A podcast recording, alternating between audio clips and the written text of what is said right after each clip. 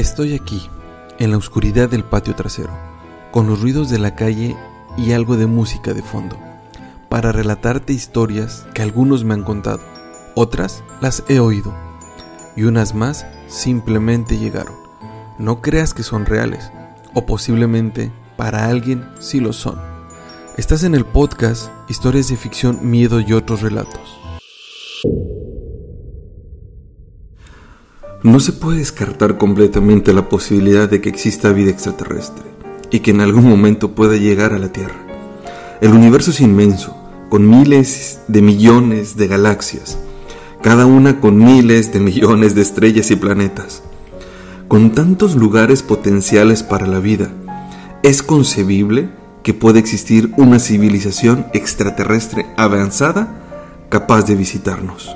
Sin embargo, la afirmación de que los extraterrestres han llegado a la Tierra se fundamenta principalmente en testimonios y evidencias anecdóticas, que no es suficiente para establecer la realidad de tales eventos.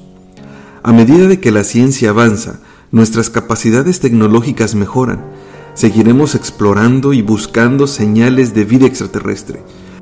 Pero hasta ahora no se ha confirmado ninguna llegada de extraterrestres a nuestro planeta. Escuchen el siguiente relato. 26 de julio del 2022. Días antes empezó a circular en la Deep Web un audio donde advertían de la llegada de seres de otro planeta. Sin tanto detalle, pedían estar al tanto y de ser posible no salir de casa. Todo parecía una película de ciencia ficción. Al día siguiente, el audio se subió a YouTube, el cual no duró más de 10 minutos. Sin embargo, más de un internauta pudo descargar el video con el audio. Lo intentaron volver a subir sin éxito. Las cuentas inmediatamente eran canceladas, lo que llevó a la mayor especulación sobre todo porque no fue solo YouTube el portal donde lo intentaban subir sin éxito. Lo mismo pasaba en Facebook, Twitter, TikTok y otras redes. La circulación fue por medio de mensajería. Por la noche, los noticieros desmintieron la veracidad del video argumentando que era uno de tantos, a manera de burla y descalificación. Un noticiero de Cancún se viralizó por hacer analogía con la lectura en la radio de la Guerra de los Mundos en la noche de Halloween de 1938, donde se creó una histeria colectiva de los oyentes. Lo que decían que era un rumor, en menos de 24 horas pasó al olvido, pero no de todos.